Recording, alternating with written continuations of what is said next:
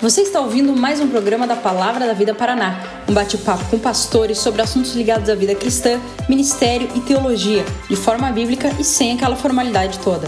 Começa agora mais um episódio de Pastores de Chinelo.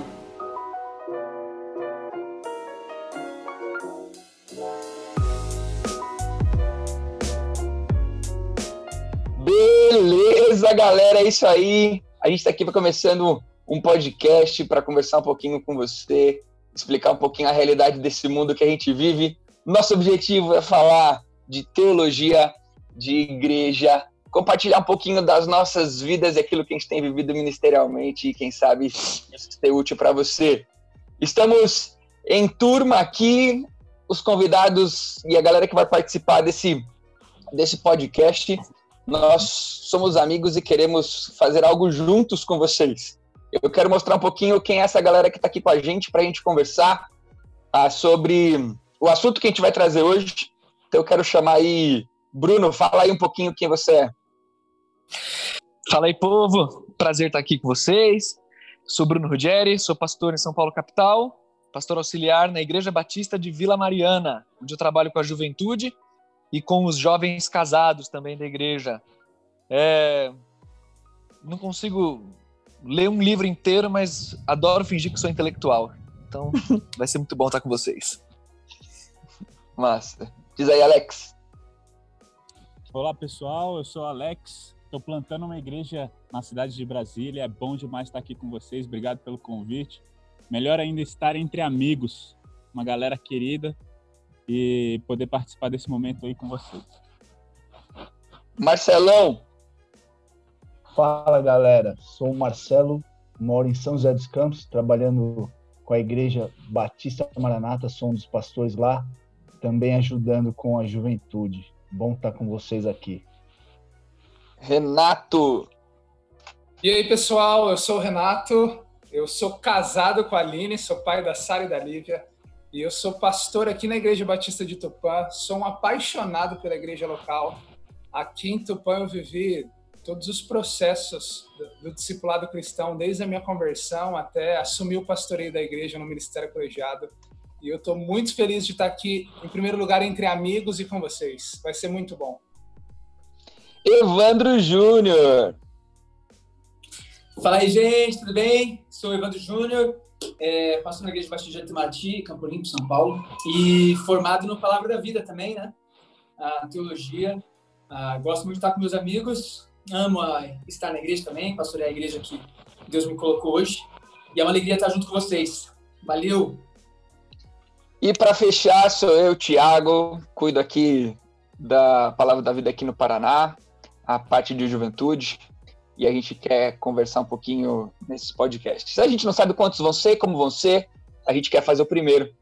A partir do primeiro a gente vê como vai se desenrolar. O tema que a gente vai conversar hoje é a igreja e o Covid-19. A gente quer falar um pouquinho sobre o que a igreja era antes, o que a igreja está sendo durante e o que a gente imagina que a igreja vai ser depois. Deixa eu te dizer uma coisa. Uh, galera, vocês pensam o que na hora de falar de igreja na Bíblia? Porque é o seguinte, presta atenção. Todo jovem que se preste de igreja já sentou e já ouviu o pastor dizer: que ele tem que ir para a igreja por causa de Hebreus 10, capítulo 10, versículo 35. Só para a galera que está aí ouvir a gente diz assim: 25. Não deixe... 25. Não deixemos de nos reunir como igreja, segundo os costumes de alguns, mas encorajemos-nos uns aos outros, ainda mais quando vocês veem que se aproxima o dia. E aí, esse é um bom texto para a gente falar de igreja?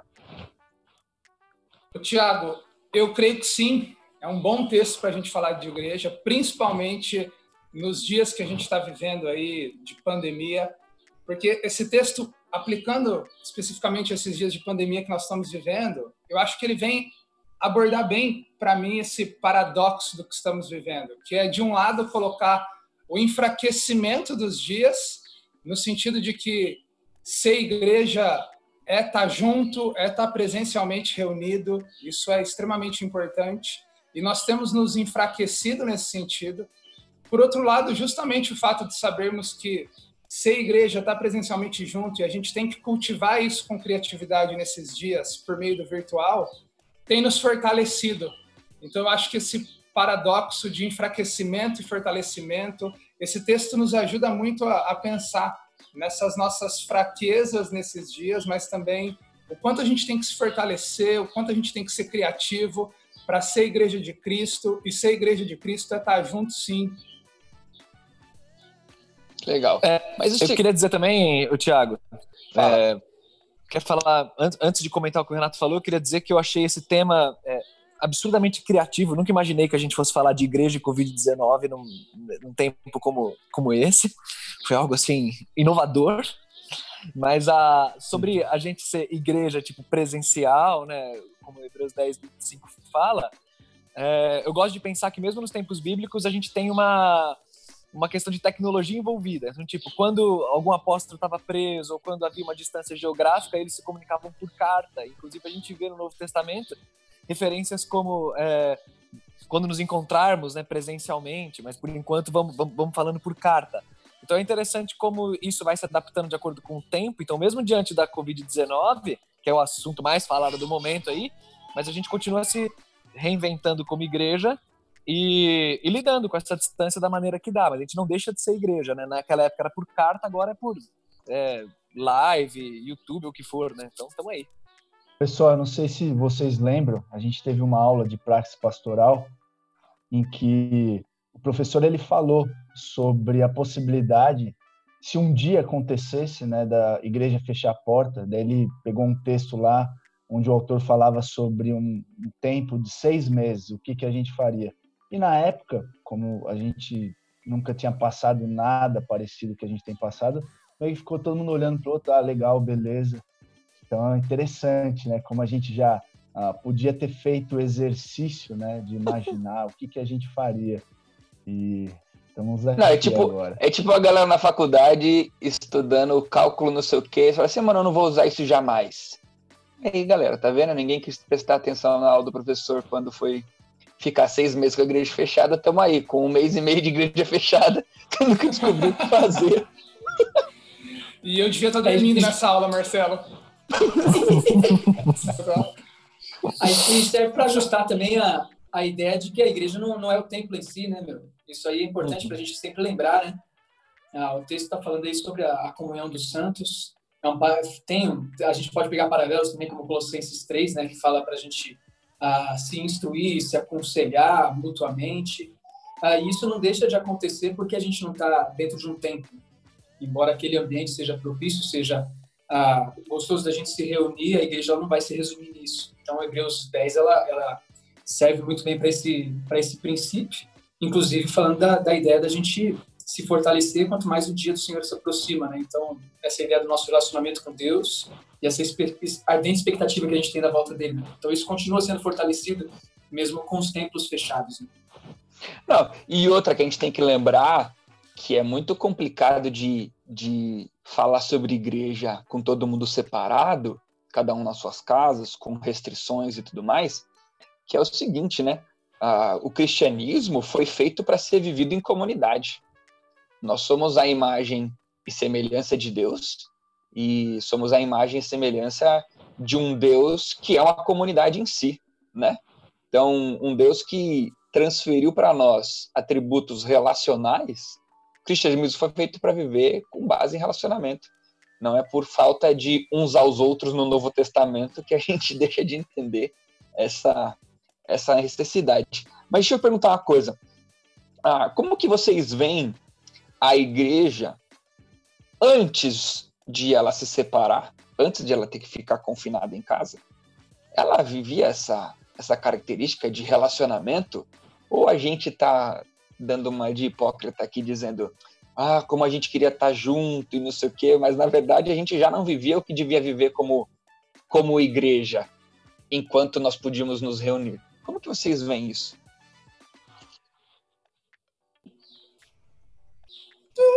só chamados. Não, não, eu respondo isso aí. Cara, é o seguinte, todo mundo ficou em silêncio, né? Enfim. É porque eu... o cara que cuida da pauta, ele esqueceu que é o cara da própria pauta que ia responder essa pergunta. Que é você, né, velho? Tá bom. Então responde aí, por favor, você da pauta, você que nos dirige. O que, que você acha disso, Thiago? Não, mas é que você ficou muito empolgado. Tá bom. Você pode repetir a pergunta? a gente vivia essa realidade de igreja saudável, de relacionamento antes ou não? Como que você vê a igreja se portando como igreja antes da pandemia? Ô, Tiago, falar de igreja, é, assim, de maneira abrangente é difícil. Eu vou pensar a realidade da minha igreja local, olhar para o meu contexto. Legal. A, no, a, nossa igreja aqui em Tupã, na, na tribo de Tupã, ela é uma igreja extremamente apaixonada por Jesus, ela, ela, ama a palavra de Deus, e por uma característica bem do interior, ela, ela gosta de se relacionar. Mas eu tenho plena convicção de que esse tempo tem trazido para a nossa igreja aqui muita reflexão nesse sentido e valorização dessa comunhão. Eu acho que a gente está parando para pensar o quanto a gente era superficial nisso e o quanto a gente precisa melhorar. É, sem dúvida, eu digo pela minha igreja local, a necessidade que a gente tem hoje de refletir sobre isso, refletir sobre o que é estar num pequeno grupo, o que é estar em comunhão, ouvindo a palavra de Deus, cantando. Com certeza a gente vai melhorar muito é, por causa desse período que estamos vivendo. O Alex, no seu contexto lá de plantação de igreja, né? A gente conhece porque é amigo, né? Então a igreja do Renato, a gente está falando de uma igreja muito grande já. Agora, no seu contexto de plantação de igreja, galera que ainda ah, tem o costume de se reunir em casa como igreja, como é que tem sido essa questão de igreja antes da pandemia? Cara, eu, eu, o que eu acho interessante nessa questão da igreja antes da pandemia é que uma vez perguntaram assim para um teólogo, né? Ah, como é que você analisa, como que você avalia a igreja brasileira, a igreja evangélica brasileira como um todo, né? E ele respondeu: a igreja evangélica brasileira vai muito bem. A igreja evangélica brasileira está mais ou menos, e a igreja evangélica brasileira está muito mal, muito mal. Querendo dizer que, dentro do contexto geral e até específico, existem pessoas que precisam melhorar na sua comunhão, em buscar Deus, em, em cumprir a missão que Deus tem para a vida dela, individualmente, como igreja.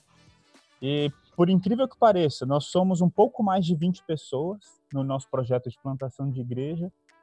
E esse momento da quarentena, esse momento que a gente está se reunindo via internet, tem revelado aquelas pessoas que realmente abraçaram o propósito de ser igreja, que prezam pela comunhão, como você falou, né? Tem gente que fala, ah, não, tem que se reunir mais, mas parece que não está nem aí mesmo para isso. Enquanto tem outras que realmente estão com saudade, fazem de tudo para ter um momento de aconselhamento, um momento de discipulado. Então, por incrível que pareça, nós num contexto pequeno, com poucas pessoas, a gente vê, na verdade, quem é quem. Eu não estou nem querendo dizer é, enfaticamente separar o joio do trigo. Tem gente que é saudável, tem gente que não é, tem gente que é crente, tem gente que não é. Mas a grande verdade é que até num contexto pequeno de igreja a gente consegue identificar quem realmente abraçou a missão, quem realmente está interessado, quem, quem deseja comunhão, quem deseja crescimento com Cristo Jesus. Então eu, eu achando muito pertinente esse momento para nós avaliarmos o que nós realmente somos como igreja. É, eu queria acrescentar também, Tiago, que, que quando eu penso do que, que a pandemia diagnosticou na igreja brasileira, né? Uma pergunta bem, bem legal realmente ficar pensando nisso. É, eu responderia bem objetivamente que ela diagnosticou que aquilo que nós sempre tivemos é a coisa mais linda do mundo. Então, é, a partir do momento que a gente é privado de algo que a gente tem ordinariamente, a gente passa a valorizar aquilo que a gente tinha e aquele sentimento de, mano, eu sempre tive isso e, puxa, como eu posso valorizar mais isso, sabe? Eu me lembro de uma, de uma experiência expondo o Marcelão aqui, se ele não gostar, depois eu bato nele, mas ele contou um dia que, que ele, foi, ele sofreu um assalto, mano. o Marcelão foi sequestrado, um bagulho bizarro, foi botado no porta-mala, não vou nem perguntar se ele lembra disso, que com certeza ele lembra. Mas a, ele terminou aquela, aquela experiência horrorosa, tipo, você, meu, viu, sua vida poderia ter terminado ali. Qual é o sentimento que você fica? Você fica, mano, obrigado, Senhor, porque eu respiro, obrigado porque eu tenho família, obrigado por isso, por aquilo. Então, o efeito pandemia, mais ou menos, eu iria mais ou menos por esse caminho, apesar da analogia meio bizarra aí.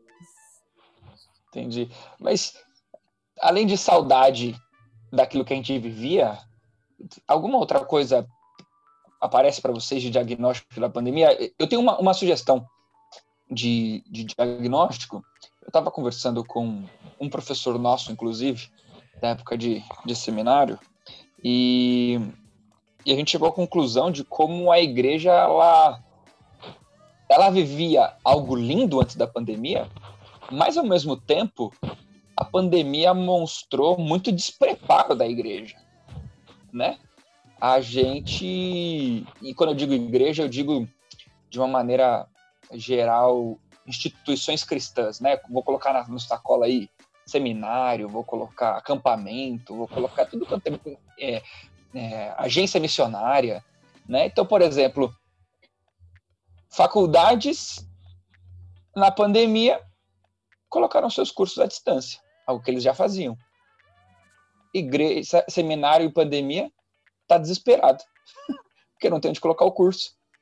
Igreja, é, muitas vezes, estava lá com seus cultos, não sei o quê, o povo foi para casa não tem mais como conversar com, com o, o, povo que vinha na igreja.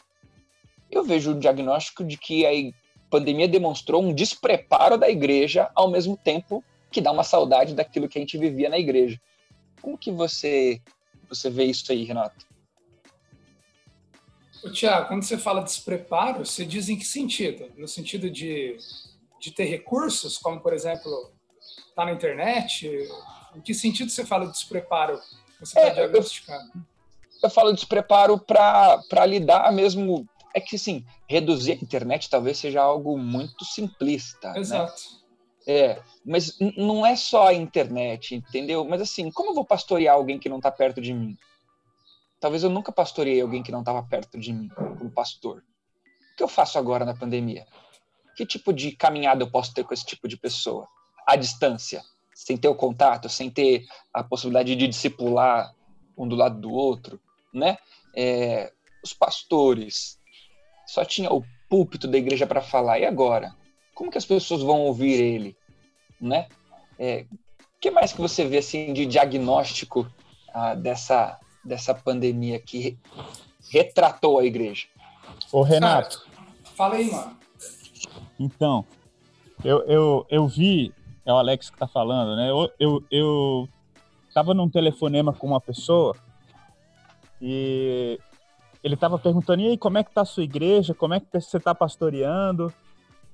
E eu falei para ele, sem muitas intenções, falei, cara, continua normal, continua fazendo aconselhamento, continua fazendo discipulado, continua pra, preparando pregações e tudo mais. E ele falou uma coisa interessante, ele falou, nessas horas você vê por exemplo, a função pastoral, quem é pastor e quem não é. Em que sentido, né? Porque tem muita gente que tem essa filosofia de pastor de púlpito. Eu só prego. E, cara, a, a, tem aquela velha máxima que é maravilhosa, né? Pastor tem cheiro de ovelha. E eu estava pensando em alcançar, dentro da sua pergunta, em como alcançar essas pessoas que às vezes ficam mais nos seus cantos, como alcançar essas pessoas Cara, o nosso, o nosso propósito não é transformar as pessoas, nosso propósito é amar, é ensinar, é ir atrás, é deixar as 99 e, e ir atrás da uma que se perdeu. Então, eu acredito muito que esse momento de pandemia, na verdade, é uma grande oportunidade para nós irmos atrás dessas pessoas que muitas vezes não se, se dispõem a um pastoreio, né? Eu, eu, a gente eu, eu acredito muito que nós precisamos enxergar, dentro de tudo que está acontecendo, a oportunidade de acertarmos as coisas que estavam equivocadas. E eu acho que uma delas, às vezes, é essa. É, às vezes, tá, nós estamos tanto na inércia ou na nossa rotina que a gente deixa de aproveitar as oportunidades, de ir atrás das pessoas, de amar as pessoas, de se preocupar com quem normalmente a gente não se preocuparia. É mais ou menos só essa colaboração. É, eu acrescentaria que, que cara, falar em preparo para a pandemia, eu acho muito bizarro é, é, falar sobre isso. Ninguém, quem que está preparado para uma pandemia dessa, para um tsunami? Não tem quem está preparado. É, é, não tem como se preparar. A gente acaba reagindo a isso. E eu acho que é, a igreja, onde que ela vai revelar o preparo dela, né? O discipulado no coração de cada, de cada crente, cada um, a, a firmeza que ele tem na caminhada com Jesus. Então o cara está destacado do corpo agora. Se ele não for firme, ele vai minguar. E nós, como pastores, na medida de recursos que a gente tem, a gente tenta educar, é, ensinar, levar a palavra, é, dentro dessas limitações. Mas falar em preparo, assim, ninguém está preparado, não tem faculdade, não tem seminário. E, e a igreja, o, o, grosso da nossa atividade envolve estarmos juntos como pessoas. E a pandemia nos tirou exatamente isso. Então, o que, que poderia ter sido feito? É, é, acho que é, é um pouco é, idealista, assim, ficar pensando em despreparo. A gente está fazendo o que dá, né?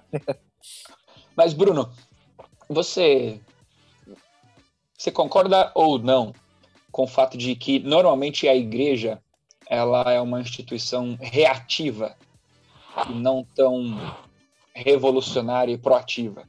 Ela reage ao que aconteceu ao invés de ela se preparar para algo que viria a acontecer. Você acha isso uhum. legal ou acha que não? Acho que não. Defende, você defenderia a igreja? Não, nós não somos reativos só. Uhum. Não, eu acho que depende do tema, né? depende do assunto. Acho que tem muitas ocasiões que sim, que a igreja tem que ser mais de vanguarda, mas pensar à frente, e, e muitas vezes ímpios pensam à frente da igreja, em alguns assuntos que a gente deveria tomar as rédeas, concordo com isso. Embora tenha outros assuntos e outras questões que nós, como igreja, cumprindo o nosso papel de levar o evangelho, a gente está sim muito à frente. Né? É, em, em, relação à sociedade. Acho que aí a gente teria que dividir essa, essa discussão muito mais ampla em assuntos, em partes. Pensando especificamente na parte da pandemia, não tem como não ser reativo. Esse é meu ponto. Então, falar em preparo prévio é bizarro, não dá. É, a pandemia ela pegou todo mundo é, é, de calça curta, vamos falar assim, né? Então a igreja ela tá é, é, lidando com isso e acho que tá lidando bem, cara. Acho que a gente tá lidando bem.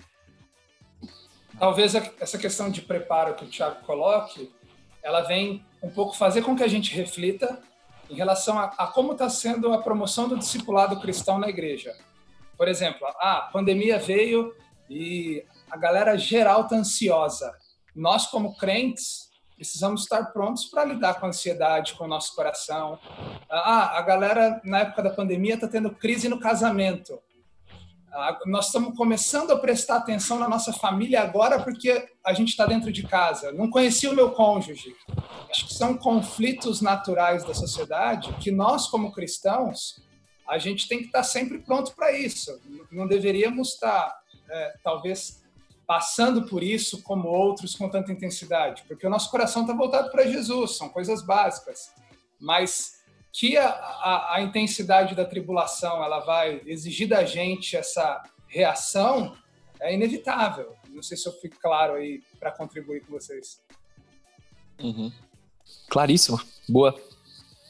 O... Tá, então, o que, a gente faz na pandemia, gente? Contem um pouquinho de como está sendo a vida de vocês uh, ministeriais, ministerial, uh, de vivência na pandemia. Diz aí, Marcelo, Júnior, como que vocês estão vivendo essa realidade ministerial agora na pandemia? Como ser igreja nesse tempo, então? Então, é... voltando um pouquinho, né, o que, que a gente tem visto de algo que a gente se pegava muito, se prendia muito, as reuniões, as, as atividades, aos programas, eu vi que uma falha, né, na, principalmente no meu ministério, é que às vezes a gente deixa de investir nas pessoas e discipular para estar tá cuidando do programa, da, da atividade, enfim. E aí, quando a pandemia veio, ficou as pessoas, né? A gente não está junto, mas a gente não tem mais as programações, a gente não tem mais as atividades. Então, o que a gente tem é estar tá se conectando com elas. E, cara, tem sido muito legal, porque eu tenho falado com várias pessoas que eu só falava, tipo, e aí, beleza, como tá?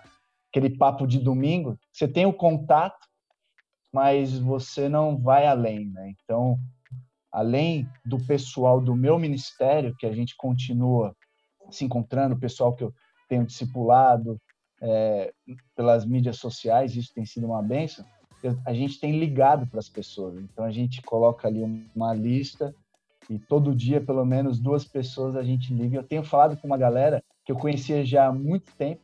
É uma igreja que não é tão uh, grande, mas também não é tão pequena. E, cara, tem sido muito legal. Então, não é a mesma coisa que tá junto, mas com certeza dá para caminhar né, com, com essa visão do discipulado, em parte, não por completo, pelas mídias sociais. E eu, cara, eu agradeço a Deus por, por essas ferramentas. Então, tem sido assim, né? Não é o ideal, mas tem sido legal. Fala, mano, Zé, é, eu perdi algumas coisas aí, meu filhinho tava batendo na porta. Júnior falando aqui. O... tem jeito, né, cara? Quem tem criança pequena, o bicho pega. É tipo isso. tipo isso, né, cara? É, mas assim, pensando em como ser igreja nesse período, né?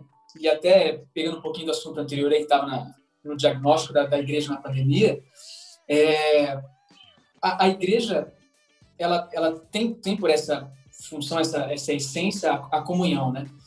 E esse cuidado mútuo. O pastorado, em especial, é, é, justamente estar perto das ovelhas. Então, uma coisa que eu tenho, tenho percebido, assim, nesse, nesse período, e que eu, e que eu entendo que precisa ser o, o viver igreja neste momento, é justamente o fato de intensificar os relacionamentos, ainda que estejamos distantes. Então, pensando em algumas medidas bem práticas, assim, na questão de, de relacionamentos, que é, o, que é o, a essência da igreja, a, a gente tem intensificado pequenos grupos, a gente estava implantando pequenos grupos na nossa igreja, nossa igreja ainda é, não é uma igreja grande, ela tem 130, 150 membros, é, eu estou aqui há quatro anos só, então é uma igreja que, por exemplo, não tinha pequenos grupos, estava tava ainda engatinhando algumas coisas de, de Bíblia ainda, e a gente tem, tem crescido muito, né? Deus tem desenvolvido muito a nossa comunidade. E uma coisa que, tem, que foi forçado a começar de uma hora para outra, que a gente estava planejando em começar apenas no segundo semestre, com material preparado e tudo mais, é, foi forçado a começar agora, por exemplo, foi os pequenos grupos. Então, a igreja inteira foi dividida em pequenos grupos com os líderes da igreja, ah, e isso faz com que a gente esteja se preocupando com todos, todos os, os membros da igreja. Então, todos os líderes estão ligando para todos os membros, é, a gente está em conversa semanal é, com toda a liderança, diaconia, duas vezes por semana conversando. Então, assim, a, a igreja, ela, na nossa experiência local aqui, ela teve uma necessidade de intensificar um relacionamento que a gente já estava buscando anteriormente. Então, esse negócio do diagnóstico, se era uma igreja despreparada ou sem relacionamento anterior, isso vai muito de cada igreja. Mas no nosso caso, por exemplo, o que aconteceu foi intensificar algo que a gente já estava lutando por. E acredito que, nesse sentido, a pandemia está sendo a bênção de Deus na nossa igreja, por mais que a gente tenha várias dificuldades, porque é uma igreja que não tem recursos financeiros para tipo, fazer megas cultos online como outras igrejas fazem, com preparo, não sei o quê. Mas, querendo ou não, a gente tem intensificado muito esse relacionamento. E o que a igreja deve ser nesse período é justamente essa ideia de, de, de relacionamento ah, intenso, né? A gente não pode perder esse vínculo de maneira nenhuma. Agora, só é complementando uma coisa, eu vi um vídeo do Ricardo Agreste, muito legal, que ele falou que este momento ele, ele, ele identificou mais ou menos três movimentos. Né? O primeiro movimento nessa pandemia é o da digitalização da igreja, então todas as igrejas, de certa maneira, foram para o, entre aspas, mundo digital para manter o seu culto, para manter o, os seus relacionamentos, manter as suas atividades. O segundo movimento é, é, é, da, o segundo movimento é do envolvimento dos membros, então começaram a fazer corais através de diversos vídeos, participação de oração no, no culto online, então eles começaram a participar. Mas eles, eles, a, a igreja ela não pode ficar somente voltada para si. A pandemia ela não deve só intensificar a gente para os nossos relacionamentos internos, ela tem que ser algo que promova um legado também a, a ser deixado durante a pandemia, para quando acabar a pandemia, todos vejam que a igreja é um, é, um, elemento essencial na sociedade.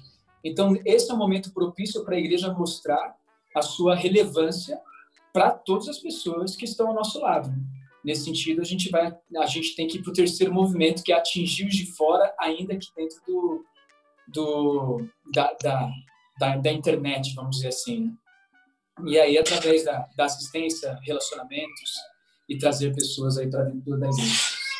Sim, uma coisa que eu tenho falado para o meu povo aqui é, a gente tem feito live, né, no Instagram, igual todo mundo tá fazendo live, né, ninguém aguenta mais isso. a gente tem feito lives com a, com a juventude da, da igreja, eu, né? Aliás, eu, segue lá, galera. Hoje, eu, eu, hoje fui falar com o André assim, amor, tive uma ideia, vou fazer uma live. Eu assim, amor, pelo amor de Deus, para de fazer live. Ninguém, eu não quero assistir nenhuma live. Aí é. chegou, chegou 9 horas da noite, falei, amor, o que você tá fazendo? Tô vendo a live do Sandy Júnior. Eu, ué, é.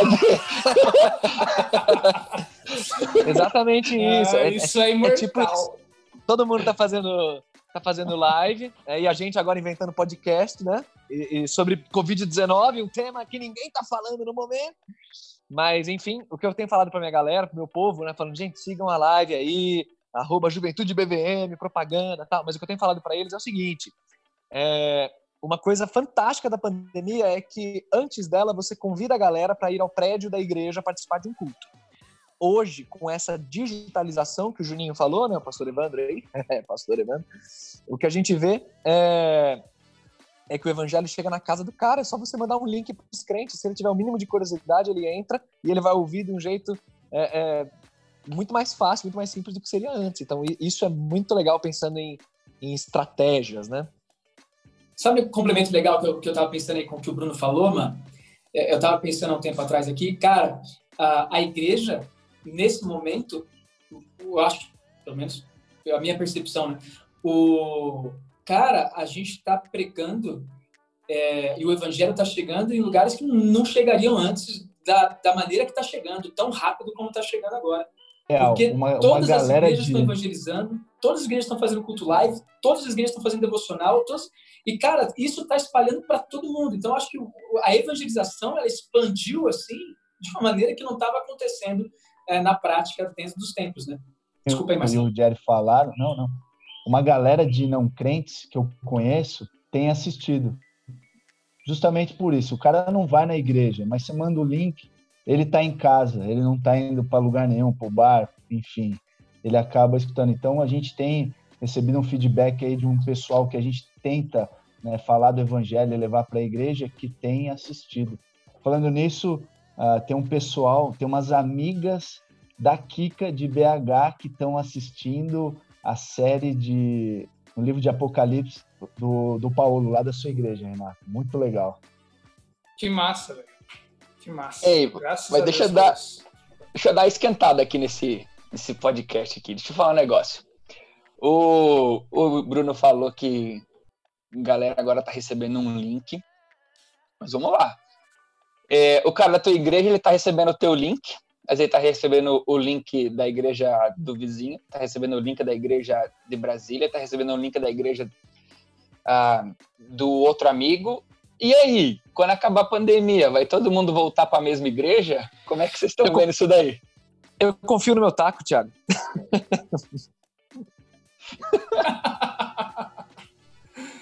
uh, ô, Thiago, eu, eu acho que nesse ponto pegando a estratégia, eu, eu curto muito o fato de da gente ser sensível a cada contexto e, toda discussão não pode deixar de passar por esse filtro. É, e, e, essa não é diferente.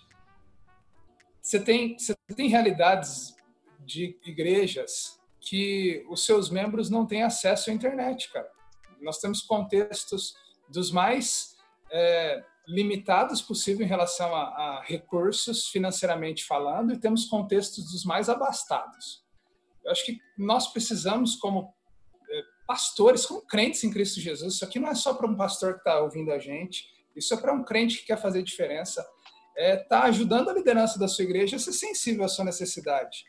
Talvez aqui em Tupã, a igreja de Tupã é muito heterogênea nesse sentido. A gente tem de tudo um pouquinho, assim. É, nós temos irmãos que não têm acesso à internet e que a gente sabe que não está acompanhando os cultos.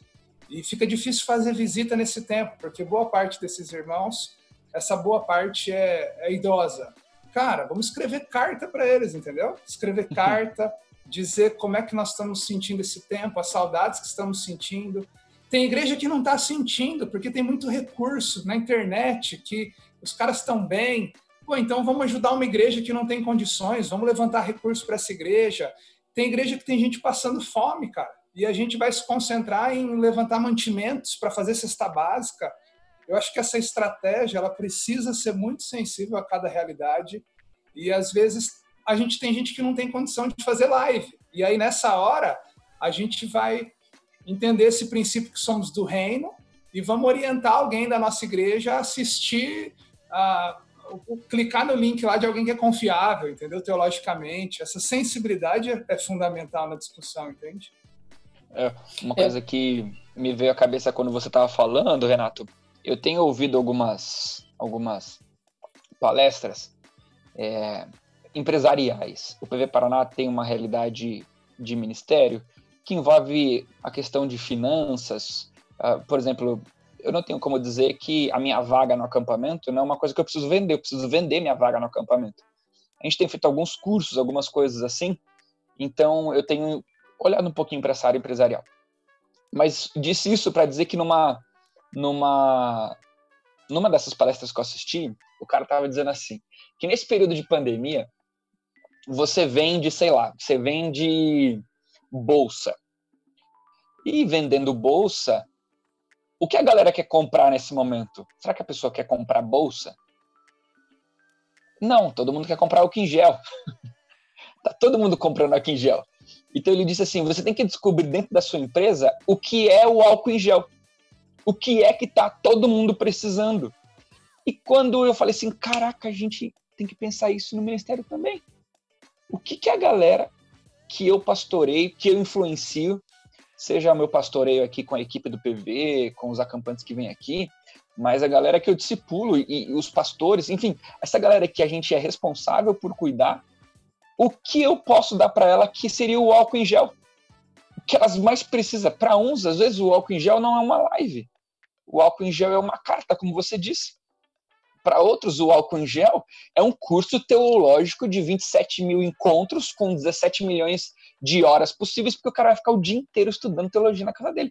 O que, que é o nosso álcool em gel nesse período, como igreja, como ministério, né? Bruno, você ia falar? Bruno, não. não. É o seguinte. Bruno dormiu, velho. Dormiu ouvindo você falar.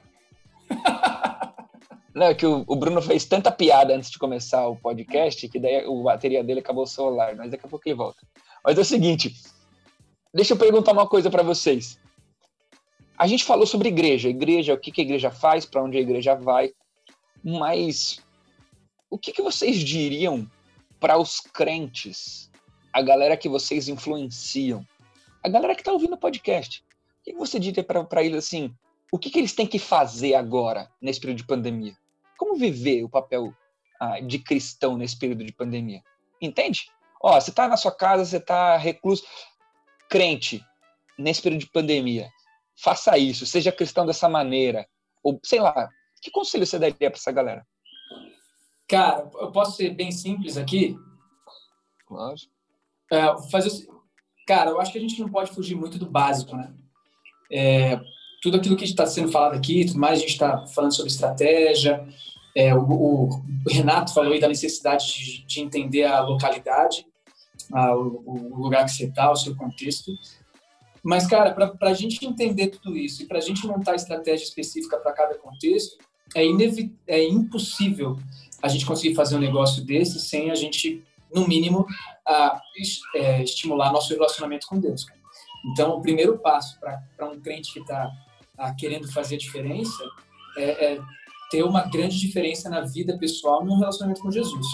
Eu falo isso porque muitas vezes, na verdade, a maior parte das vezes, da dificuldade de qualquer crente de entender a vontade de Deus é porque não tem nenhum relacionamento com Ele. Não, não ora, não lê a Bíblia, não busca ah, conselhos bíblicos, não, não anda com pessoas ah, que têm um relacionamento com Deus íntimo e aí acaba perdendo esse esse foco na vida e, e quer mudar o mundo sem ter ah, o Senhor mudando o próprio coração.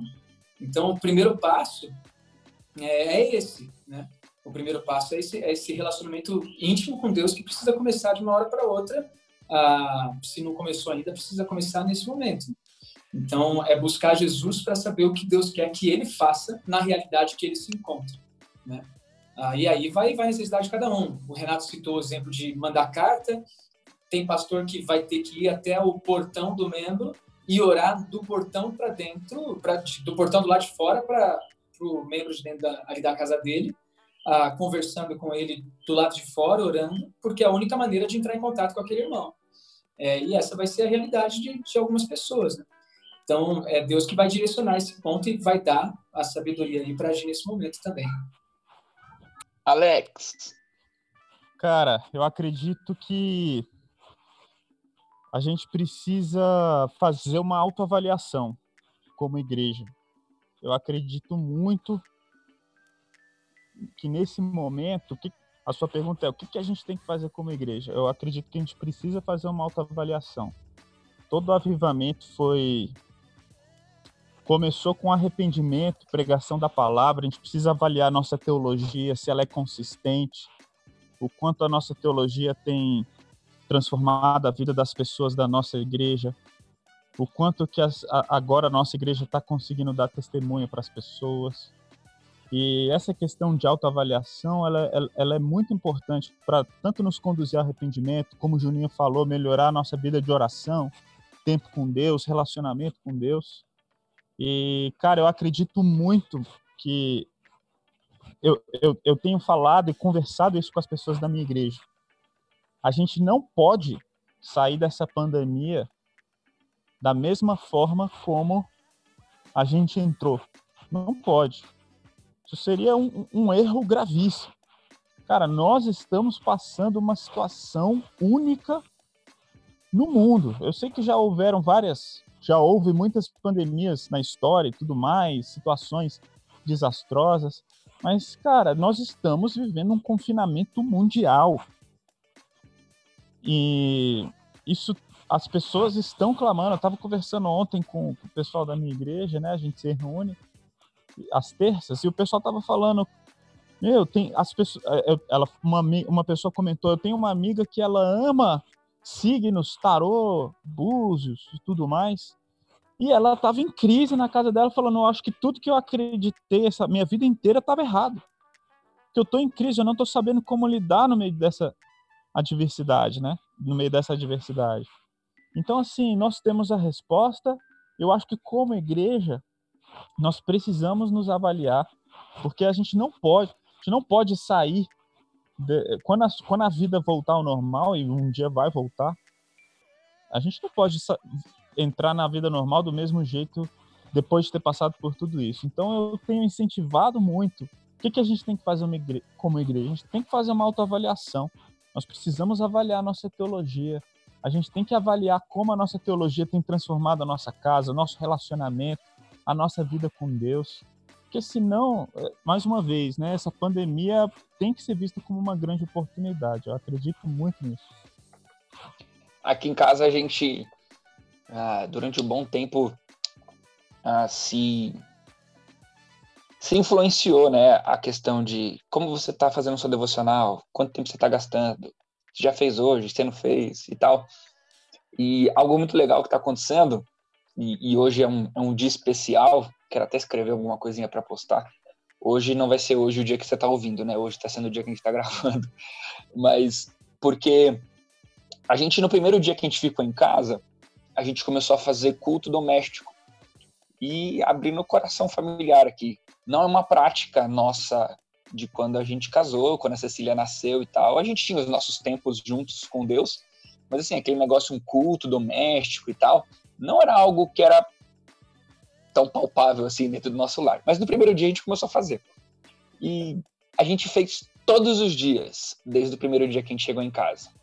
E que a gente não saiu mais, né? Assim, estamos saindo um pouquinho só, mas nesse confinamento. E hoje a gente vai terminar de ler a Bíblia com a, com a Cecília, né? A gente está lendo naquele aplicativo uh, da Bíblia, que tem aquela interatividade e tal. E hoje a gente vai terminar de ler a Bíblia inteira. Então, indo atrás disso que o Júnior e que o Alex falaram, né? Ah, me dedicar a Deus e tudo mais, algo que foi gritante no nosso lar foi: estamos fazendo culto doméstico juntos. A gente canta, a gente ora, a gente lê a Bíblia, e hoje é o dia que a Cecília. Uma última coisa, para não monopolizar aqui o nosso, o nosso papo, mas falar de tudo na Bíblia tinha histórias, por exemplo, de Jesus expulsando demônio, mandando para os porcos. Eu falei assim, pô, cara, como é que eu vou contar isso aqui para criança, né? Mas uma coisa legal, uma coisa legal é que a Cecília, eu tinha que explicar o que, que Jesus estava fazendo, né? Quando ele curava as pessoas, depois quando Jesus morreu na cruz. E, enfim, Deus me dá tempo de corrigir se eu tiver muito errado. Mas o melhor jeito que eu encontrei para explicar para ela foi que Jesus sara os dodóis. E ele morreu na cruz para sarar os dodóis.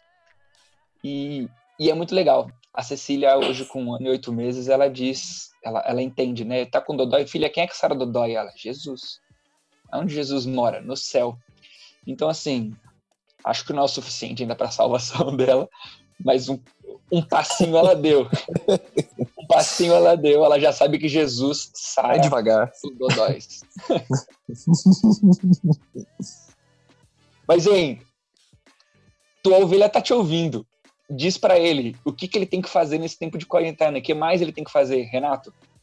Cara, o chamado do discípulo de Jesus ele é ultra circunstancial. É a gente conhecer Jesus e fazê-lo conhecido. A gente enfatizou muito essa primeira parte: conhecer Jesus, cuidar do coração, cuidar da devoção, orar. A gente precisa buscar Deus, cara. A gente sabe que o que contamina a gente não é o que vem de fora, mas é o que está dentro. A gente precisa confrontar os nossos desejos, as paixões desenfreadas, como diz Tiago, que guerreiam dentro de nós. A gente precisa submeter o nosso coração a Deus. A gente precisa criar atividades como ou continuar a oração, a devoção pessoal, seja no culto familiar, é, confrontando o nosso coração a confiar em Deus. E eu acho que não perder também a, a segunda parte do que é ser um discípulo, que é fazê-lo conhecido, seja por meio do pastoreio mútuo, lembrar sempre de mandar uma mensagem, um áudio de WhatsApp, compartilhar um link com um irmão na fé. É, diariamente você pode falar de Jesus para ele, orar com ele, ligar para ele, fazer ligações aí coletivas, individuais. E também não deixar de evangelizar nesse tempo. Como a gente disse, muita gente está em casa sem fazer nada, está tendo a boa oportunidade para ouvir pregações. Então, é tempo da gente compartilhar link, é tempo da gente cuidar do coração, é tempo da gente cuidar da fé de outros, outros irmãos em Cristo, ajudá-los, se dar o ombro e também está sempre lembrando de evangelizar, falar do amor de Jesus para essas pessoas. É, você pode compartilhar aí, é, faz live como todo mundo está fazendo, faz uma devocional, compartilha tua devocional no Instagram. Enfim, eu acho que são coisas que nós precisamos fazer, lembrar disso. É, nós precisamos conhecer Jesus e fazê-lo conhecido. É, quando o Renato falou quando o Renato falou que o evangelho é ultra circunstancial, gente, eu tô, eu tô digerindo isso até agora. O restante da fala dele eu, eu, eu perdi digerindo que o evangelho é ultra circunstancial. O que, que é isso, meu irmão? Que que Não, é? eu, eu, parei, eu parei e falei, galera, vamos. É, vamos. Esse podcast podia chamar ultra circunstancial. Não, que, que é? Quem sou eu nesse, nesse podcast aqui? Mas é muito doido, Renato, porque assim, o, o, o o isolamento social ele ajuda no combate ao vírus, mas o isolamento so social ele ele não é, abafa o pecado do nosso coração. Né? Então o evangelho precisa continuar sendo evangelho e mesmo isolados a gente descobre todos esses males dentro de nós e a gente continua caminhando com Jesus, né? Não tem jeito. Que isso, galera? Vocês estão indo fundo aí no negócio, hein? Tá maluco? Hein? Fisgando, fisgando a fala do Alex, da autoavaliação, é, a gente viu um pouquinho aí do que a gente pode fazer nesse tempo, né? Mas o que, que vocês entendem que vai ficar de marca para a igreja no pós? Porque se a gente se autoavalia, a gente vai tirar conclusões. Tiramos algumas conclusões, inclusive, já. E agora, depois, o que você acha que vai ser diferente depois da pandemia uh, com, com a nossa igreja, com o nosso cristianismo, com o jeito de ser cristão. Bruno. Eita! Cara, eu tenho pensado muito nisso, muito nesse negócio do, do pós-pandemia, né? nas mudanças que vão ocorrer no mundo e na igreja. E uma coisa que eu tenho pensado, é, não sei se vai ser confuso aqui eu falando, espero que não, mas é o seguinte: é como se esse vírus ele tivesse pegado algumas pautas que são nossas. E, e, e ele demonstrou, um vírus demonstra coisas que nós, como igreja, falamos ou deveríamos falar, e agora fica bem evidente nesse momento de pandemia. É, eu queria destacar duas coisas aqui brevemente. É, a primeira delas é que esse vírus mostrou que todos nós somos humanos, temos as mesmas fraquezas e todos nós somos iguais. E em um mundo absurdamente desigual como o nosso, em, onde há desigualdade econômica, racial e um monte de desigualdade que existe, é, esse vírus passa no rosto do mais pobre e do mais rico, que todo mundo é igual. E a gente, como igreja, não pode perder isso de vista. Ah, o Novo Testamento ensina o tempo todo a, a, a, igualdade, né? Quando você vê a quebra do muro de inimizade entre judeus e gentios, por exemplo. Então, é, é aquilo que nós falamos é, a partir do Evangelho, esse vírus demonstrou de uma maneira é, absurda. E, e uma segunda coisa que eu quero destacar que o vírus demonstrou também, e que é uma pauta nossa, é que o mundo precisa desacelerar. É, eu vejo isso assim com muita clareza, cara. A gente fala, né, que não, o mercado não pode parar, a economia não pode parar, não sei o que não pode parar. Meu irmão, todo mundo parou. Tudo parou. É, vírus parou todo mundo. E mostrou que o que a gente faz com o planeta Terra, com o meio ambiente, o que a gente faz é, é, nas nossas relações, como a gente está destruindo tudo, é, um, é um tempo que a natureza deu para nós de pararmos um pouquinho e pensarmos é, é, no ritmo que a gente vem. E quando a gente pensa da perspectiva do Evangelho, o que o Evangelho nos ensina é que a gente precisa ter o coração em Cristo, com as prioridades que Cristo traz, e isso vai totalmente na contramão do que o mundo prega a nossa mensagem ela é na contramão. E é engraçado esse paralelo, espero não estar tá sendo viajado demais aqui, mas o vírus, em alguma medida, ele foi na contramão do ritmo que a gente está acostumado. E essa é uma pauta nossa, porque o evangelho olha no olho das pessoas e fala: meu irmão, você não precisa ganhar tudo esse dinheiro que você quer ganhar, esse trabalho louco e frenético que você tem, dá mais tempo para tua família. Meu irmão, você não precisa disso, não precisa daquilo. O evangelho é uma mensagem muito contracultural, para usar um termo bonito aqui também, na, na esteira do Renato aqui. É, então, o, o vírus mostrou isso é para nós. Então, agora, no, agora, no pós-pandemia, o que a gente precisa entender é que, cara, dá para as coisas serem diferentes. Um vírus pequenininho, doido, mostrou que o mundo mudou totalmente. Então, a gente pode ter força para continuar pregando uma mensagem totalmente contrária ao ritmo que as pessoas vão, porque dá para parar, sim. A gente precisa anunciar isso para as pessoas. Fez sentido para vocês? Se não fez, vocês cortam isso aí. Galera, vocês, vocês pegaram os três pontos da pregação do próximo estudo bíblico que você vai dar, né? O Bruno pegou a pregação do sábado passado, deu pra gente aqui no final do, do podcast. Não, tô brincando, Bruno. Mas se você não tinha o que pregar, tá aí os três pontos da sua pregação. Só toma cuidado com o que você vai fazer com a Bíblia para tentar encaixar no texto bíblico em cada ponto. Ah, tá. A frase, a frase de efeito para o seu sermão. Numa sociedade de desempenho e produção, é hora de prestar atenção. Nossa, cara. Teria Aí, levado um zero em homilética, cara. Primeiro ponto, prestar atenção nas pessoas, em Deus, prestar atenção no seu coração, nas pessoas. que isso, irmão. No meio ambiente. Ainda, bem que na igreja, ainda bem que na igreja do Renato tem mais que um pastor.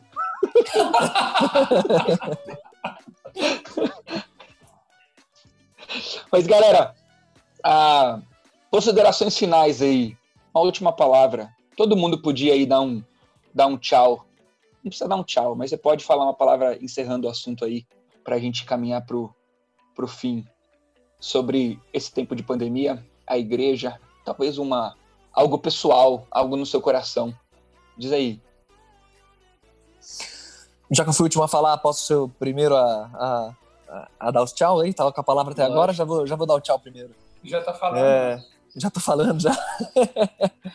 Cara, eu queria dizer que a pandemia é muito séria, mas ela é só mais um capítulo da história de, da humanidade, na história de coisas que o evangelho tem que ultrapassar e se adaptar e continuar sendo evangelho. Então, que a gente não não subestime esse momento, mas também não supervalorize, né? O evangelho ele ele ele continua sendo evangelho independente da circunstância e, e, e isso depende de como o nosso coração reage às ordens que Deus dá, às orientações dele. Então vamos continuar firme, cara. Hoje é pandemia, amanhã, seja o que for, o evangelho continua sendo evangelho, a igreja continua sendo igreja e as portas do inferno jamais prevalecerão. Posso ouvir um amém? Valeu. O, o Chúrias tirou o mute é porque vai ficar falar, Alex. Aleluia. É isso aí, eu, eu acredito que, é, até quase que repetindo a minha fala, a gente tem que aproveitar isso aí e enxergar como uma oportunidade se a gente sair da mesma forma como nós entramos, aproveitamos muito mal o que Deus está querendo fazer na nossa vida, como igreja individual. É, na, ao longo da a reforma não seria a reforma sem as mídias, né? É, sem a imprensa.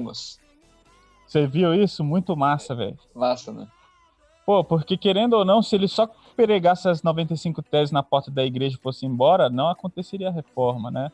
E, cara, nesse momento a gente está espalhando, é, é, é, espalhando para todo, todo mundo, para todas as pessoas à nossa volta, quem é Jesus, o que ele faz na nossa vida. Então, vamos para cima. Vamos aproveitar isso aí. Show. Júnior. Ah, tchau aí, gente. Brincadeira. O... Não, é, é o que eu considero também importante. É, tudo para, né? Mas a igreja ela não, não pode parar, não. E a igreja é justamente trazer essa essência de novo dos relacionamentos.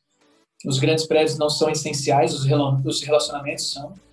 É, e a gente precisa voltar a, a, isso. A família é essencial, os relacionamentos de irmãos entre, em Cristo é essencial. É, e a gente precisa voltar a esse, a esse passo aí. Então, ah, se tem uma coisa que a gente precisa aprender muito aí nessa, através da pandemia, é que os relacionamentos não pararam, né? e eles nunca poderão parar. Ah, que é a maneira que a gente tem de compartilhar o evangelho aí ah, de maneira mais eficaz e eficiente. Marcelão. Yo, yo.